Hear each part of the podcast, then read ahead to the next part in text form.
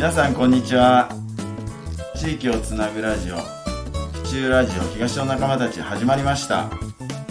本日のパーソナリティは私ニュースペーパー長屋とバーバー岡田です。バーバーよろしくお願いします。よろしくお願いします。ところでバーバーは府中第六中学校出身だよね。そうです、そうです。もう地元の東側の府中六中です。どんな中学生だったの？僕は、えっ、ともう、バスケ一筋で、おもう本当バスケの思い出しかないぐらい バスケでした。お勉強は？勉強の方は、その小学校卒業して、その中学入るまでの春休みの時に、はしかになってしまって、で、一週間学校行かなかったんですよ。おおそしたら、もうなんか一週間の勉強が始まってて、もうその一週間の、なんか勉強の遅れ一週間分取り戻せないまま3年間終わっちゃってました。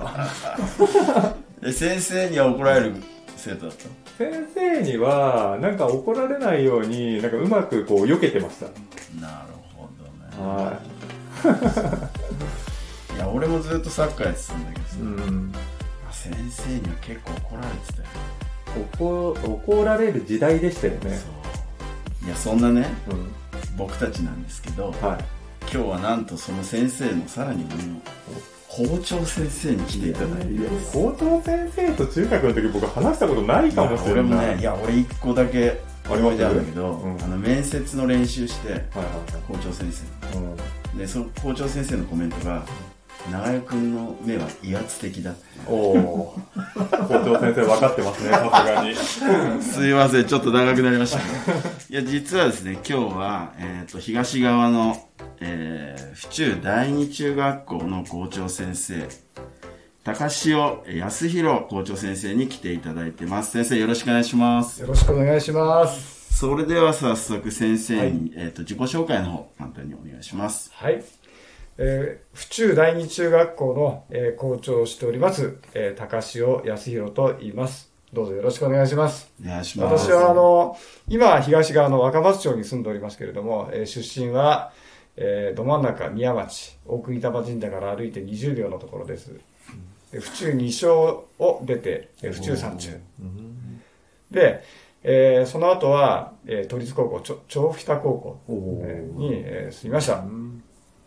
で、あとは、えー日本、えー世界を放浪して、えーこの、あ、昨年度の4月に、えー地元府中に、えー戻ってまいりました。よろしくお願いいたします。よろしくお願いします。そうなんですよね。先生結構放浪されてたって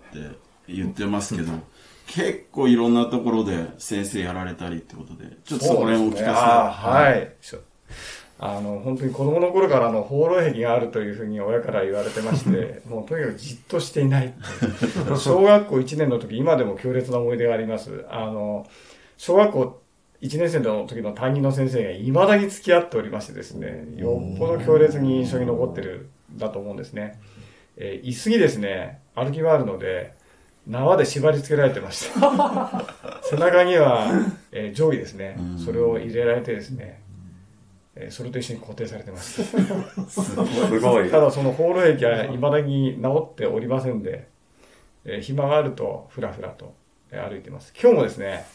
今日は生徒はあのテストで学校にいないんですけれども、さあ午後どうしようかと。仕事もいっぱいあるんだけれども、えー先生方にはですね、ちょっと地域を巡回してくるということで、自転車でこの辺をうろついておりました。ちょうどこの建物の前を2回通りました。あそんなことです。まあ、ちょっと、あの、話がそれちゃったんですけれども、まあ、大学を卒業して、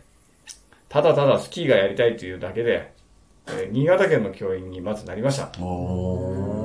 えー新潟県の教員をやって、スキーができるかなと思ったら、新潟の人はスキーやらないってことに気づきましてですね、一緒にスキー行こうよって言っても、こんな寒いとこ行きたくないっていう人ばっかりで、まあ、えーその後、えー新潟の教員はもういいやということでですね、えー伊豆大島に渡りました。で伊豆大島で、えー教員をしていました。第一のふるさとは府中ですけれども、第二のふるさとは新潟、第三のふるさとが伊豆大島。うんでその後、まあ、本土に戻ってまいりまして、で、調布市の学校にいて、その後は、今度アルゼンチンに渡りましてですね、アルゼンチンの学校で教員をして、それで、えーまた日本に戻ってきて、で次は少しいろんな仕事してみたいなということで、都庁に入りまして、で都庁で7年間仕事をしておりました。で、その後、まあ、新宿。新宿の学校は、歌舞伎町全域が学区の学校で、すごい。学校でした。ここはまた、話すと1時間あっても足りないぐらいですかね。で、その後また調布に戻ってまいりまして、で、府中と。こんな風にですね、ふらふらして。ようやくあの、地元府中で落ち着こうかなっていう気持ちが今出てきたところです。以上です。いやー、すごいでしょ？いや、実はあの、僕の子供たちが日中通ってまして、1年前に妻から、ちょうど春ですよ。ちょっと、すごい校長先生が来た。何すごいって。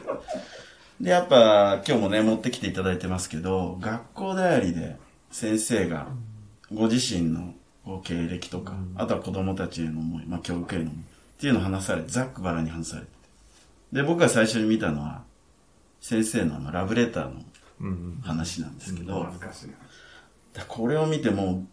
僕ら家族みんな大ファンになっちゃって、ありがとうございます。で、1年間で学校代理24回出してるのす ごい。その中で先ほどね、そのアルゼンチンとかの話もありましたけど、その、まあ、と、えっ、と、日本もそうですけど、海外に赴任されて何かこう思ったことっていうか気づいたことってなんか面白かった。そんなのありますか？はい。あのーそうですね。特に今、アルゼンチンで、えー特にこう、気づいたことというのかな。あの、やっぱり文化とかね、生活の違いっていうのは、えーいろいろ戸惑う面があったんですけど、一番面白いなっていうのは、やっぱり、例えば、具体的な例出すと、えーじゃあ、現地の人とね、私向こうで空手とか、まあスポーツクラブに行ってたりしたんですけれども、明日じゃあ10時に、どこどこの交差点で待ち合わせねっていう約束しますよね。そうすると、多分皆さんは10時2分前とか3分前に行きますよね。で私、その時間に行くんですよ。やっぱり10時って言ったから、9時55分ぐらいに行こうかなと思って行くと、30分待っても来ないんですよ。1時間経ってようやく来るんですよね。そういう感覚なんですよね。もで、ある日に、ある日ですね、まあ、あの、同じ建物に住んでる、ちょっと老夫婦がいて、あの、うちでパーティー、パーティー大好きなんですよね。とにかくパーティーでどんちゃん騒ぎするの好きなんで、私も好きなんで、呼ばれたんですよ。夜8時だからねって言われて、夜8時10分前にお土産を持って行ったら、ソファーでくつろいでるんですよ。何も準備ないですよ。で どうしたんだって言われて、いや、今日8時に来いって言われたから。いや、お前8時からって言ったら、これ8時から準備するんだから9時に来いって言われて、そういう感覚です。それで、で、また、向こうのアルゼンチン人の友人に結婚式呼ばれたんですね。で、結婚式が大体ね、夜10時に始まって、終わるのは朝の8時ぐらいなんですよ。えー夜中中踊って飲んで、あ、踊って飲んで食べて、大騒ぎして、で、朝ごはんは一緒に食べて解散なんですね。で、まあ、確か夜9時ぐらいだったから、夜9時 ,9 時に来いって言われたんで、まあ10時過ぎに行ったら、それで OK だったんですよ。まあそろそろ集まってくれた。で、また笑い話なんですけども、で、向こうで空手やっててね、その昇級試験があったので、朝8時って言ったんで、9時に行ったら、もう終わってたんです。で、先生によると、お前日本日本人だろうと。でスペイン語でね、お前日本人っていうのは、決まり守るのは当然だろうと。なんで8時に来ないんだって言われて、その時はね、腹が立ちました。あ、じゃあそのそ、時間通りしなきゃいけないやつもあるし、ってそういうことなんですね。そうそこに戸惑いました。いやそうすると先生だとやっぱり学校でこう決まりを作るとかやっぱりどうしてもこうね決まりを守らせなきゃいけないっていうところあるんですけどで最近ちょっと話題になっているのがその校則。まあそれこそねネットじゃブラック校則だなんだとかっていうのあるじゃないですか。今日来てるちょうどバーバー床屋さんでやっぱよくあるのは2ブロック問題、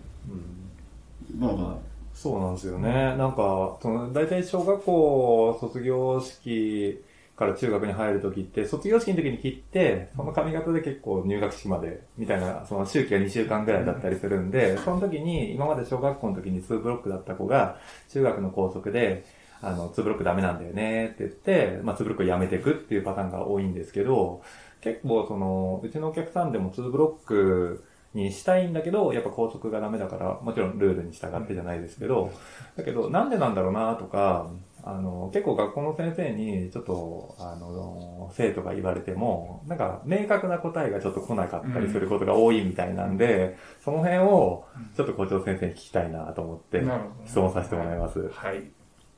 わかりました。まあ、あの、今ね、あの、ブラック校則っていうのがね、あの、いろんなところでこう取り上げられているところですね。で、まあ、中学校の教員も当然、あの、その、そういう情報はね、えータイムリーにこうキャッチして、えー問題意識は、まあ、はっきりと持ってるかなと思うんですね。確かにあの、小学校の先生方とこう交流する機会なんてのはいっぱいあって、まあ、それこそコロナの前なんかだと、月に、あまあは、年間で3、4回かな。うん。で、私なんかも積極的に小学校に行ったりしてたので、で、私も小学校の校長も実はやってたので、で、小学校の先生なんか2ブロックいっぱいいますよ。うん。はい。ね、で、あの、モヒカンの先生もいる。うん。うん。まあ、あの、そういう小学校と中学校は、かたくなにですね、そういうところはやっぱり決まりだからっていうことで、うん、あの、生徒にこう、守らせるところは守らせるっていうスタンスでね、これは、なんて言うんでしょうかね。まあ、これも一つの私は日本の文化みたいなところかなとは思ってるんですね。うんまあ、あの、ただ、あの、やっぱり時代とか、その、生徒の状況とか社会の状況に合わせて、やっぱりそういう決まりもね、あの、当然、学校の決まりですか、あの、見直していかなければいけないんだろうなとは、えー思って、まあ、あの、今、2ブロックというお話だったんですけれども、まあ、あの、それこそ10年前の校則と今の校則を比べると、やっぱり変わってきてますよね。まあ、その髪型のことについてはなかなかっていうところはあるんですけれども、まあ、変わってきてはいるんじゃないかなとは思っているところです。そうですよね。で、なんかその辺も、なんか僕が前読んだ本で、あの、学校の当たり前をやめたっていう、麹町中学の、あの、工藤校長先生の本を読ませてもらったんですけど、やっぱそこで、やっぱ PTA の人とか、保護者、生徒がみんなが参加して、こう制服を変えたっていう話とかも、ちょっと読ませてもらったんですけど、その、まあ、みんなが望まないんだったらもちろん変える必要もないし、もちろんルールを守っていくってすごい大事なことだと思うので、だけど、やっぱみんなでこう話し合った結果、この2ブロックって言っても、その範囲が広いと思うんですよ、髪型として。そこの中で、その、あの、まあ、変化を求めている親御さんとか生徒さんとかがいて、で、先生たちもそれで納得して、親御さんもみんながこれいいよねっていう形になるような形あの活動みたいなのをなんかしたいなと思って、僕はなんかこう、せっかく校長先生知り合えたんで、こういう話をこれからなんかやっていきたいなっていうふうに今感じてるんですけど、なるほねどうでしょうかね。はい。はい。あの、よろしいといいと思いますね。ううん。ん。やっぱり、あのーある問題についてね、あのーまあ、例えば学校っていう立場でそれはね、ダメダメっていうことじゃなくて、やっぱり子供、えー保護者の方、うん。または地域の方とか、学校サポートをしてくださってる方がいっぱいいるので、あの問題をね、について話し合ったりとか意見を出し合ったりして、うん。その方向性を決めていくっていうやり方、んもう本当一番大事だなと思ってますので、うん。まあ、例えば府中日で言うと、あの、あ、まああの、バーバーさんは六中なんですけれども、はい。六中にはそういう組織ないんですけど、府中日は学運協、学校運営協議会っていうのがあって、うん。まあ、あの、メンバーとしては地域の方、うん。保護者の方、あとは、あ、まあ、長野さんにも、あの、入っていただくんですけど、コロナの影響で一回まだ元ではないんです、今年度はね。で、あと、その学識経験者っていうのがいて、まあ、例えば、あの、学校の先生経験して、今大学の先生やってるとか、あの、情報いっぱい持ってる人ですよね、結局ね。まあ、あとは、関係機関の方とかに入ってもらって、あの、話し合いを進めていければなと思ってます。うんで、市内に今、2中と5中なんですね、そういう組織があるのはね。うんうんだから比較的2中はそういう地域の方の意見をこう吸い上げながらやってきなさいっていうようなことで指定されてる学校なんでね、やりやすいかなと思います。そういうところうん。まあ、ど、どういうね、方向に行くかなんてもちろんわからないですけど、でも、なんかきっかけとして、こう話が進んでいくっていうのが、なんかみんな、なんか多分注目もしてくれると思うし、僕自身もなんかその納得のもとじゃないですけど、子供たちも親御さんもそうなれるといいかなと思うので、まあぜひ、そうですね先生とちょっとお話ししていきたいなと思います。もうん。よろしくお願いします。ます。そう、さっきほどね、あの、アルゼンチンの話出ましたけど、やっぱ校長先生もその、まあね、まあ、話し合いの中で、柔軟に対応していくっていううん。もちろんそういう考えもあるし、まあ逆にその、日本人ならではのその規範意識があるから、日本人がすごいね、こう、海外の人とか、あの、尊敬されるとか、すごい安全安全な国だっていうイメージがあるっていうのもすごくね、やっぱり世界をいろいろ飛び回ってた校長先生だからこそ感じる日本の良さっていうのも、こうやってね、学校やダイアリーとかに書いてあるんで、うん。まあいい話し合いがね、バーバーと地域の人たちと。バーバー何？日中行くの？ババあの、子供たちは4勝6中だけど、いや、2中にも東の仲間ですから。それは行きますよ。そうね。じゃあぜひ、よぜひ。ろしくお願いします。なんと、えーっとですね、もうお時間が来てしまいまして、でも、ちょっとまだまだ話聞きたいよね。いやー、ちょっと僕ね、まだね、部活のこととかね、結構聞きたいことあるんですよ。そうね。そしたらちょっと、高潮校長先生には次回も、えーっと、ご出演、ご出演していただきますんでお、願いしました。はい。えー今回は、えー第20回、えー以上で終わりたいと思います。次回はね、えっ、と、校長先生に、それこそラブレターの話とか、そのスポーツの話とか、ういろいろ聞いていきたいと思いますんで、校長先生、次回もよろしくお願いいたします。らこそよろしくお願いします。はい。えーそれでは、えー府中ラジオ東の仲間たち、ここら辺でお別れです。皆さん、ありがとうございました。ありがとうございました。この番組は原田工務店ユーカリホームバーバー目覚み読売センター府中第一ブーランジェリーテールビバンの協賛でお送りしました。